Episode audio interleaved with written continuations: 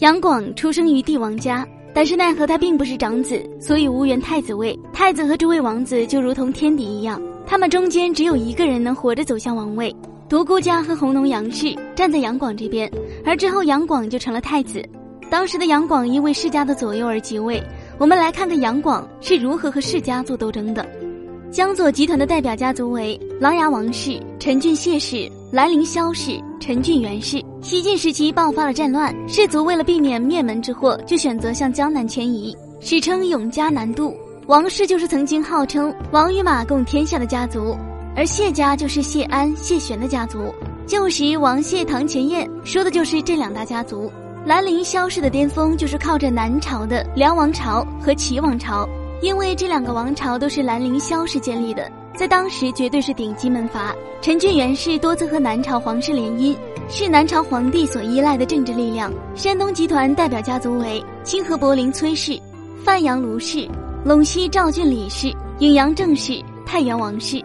山东集团的代表家族虽然有五家，但是有两家李崔是有分支的。所以也被称为五姓七望，在北方这五大家族绝对是大佬，北魏能够统一北方，靠的就是赢得了山东集团的认可。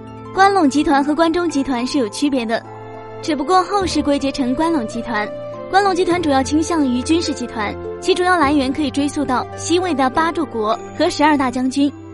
八柱国分别为宇文泰、袁心、李虎、李泌、赵贵、于锦、独孤信、侯默。陈崇，而关中集团就是韦、裴、柳、薛、杨、杜等家族。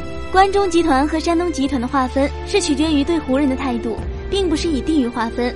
关中集团倾向于关陇集团，所以他们之间走得很近。之后李、武、韦、杨四姓联姻就是一个例子。打压关陇集团是从杨坚时期就开始了，因为杨坚他是知道世家的权力的，他之所以能上位，就是靠着世家的支持。但是如果世家支持别人了，那么自己岂不是会被取而代之？杨广上位之后，继续执行他父亲的路线，开始逐步瓦解世家集团。但是事情哪有那么容易？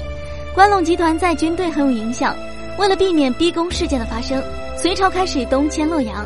隋炀帝娶萧皇后，此举也可以达到拉拢江左集团的目的，启用山东士族联姻江左集团，削弱关陇集团。这一套流程在当时是没有问题的。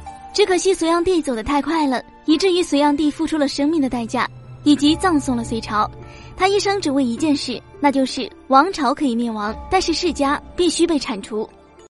好了，今天的节目就到这里了，我们下期再见。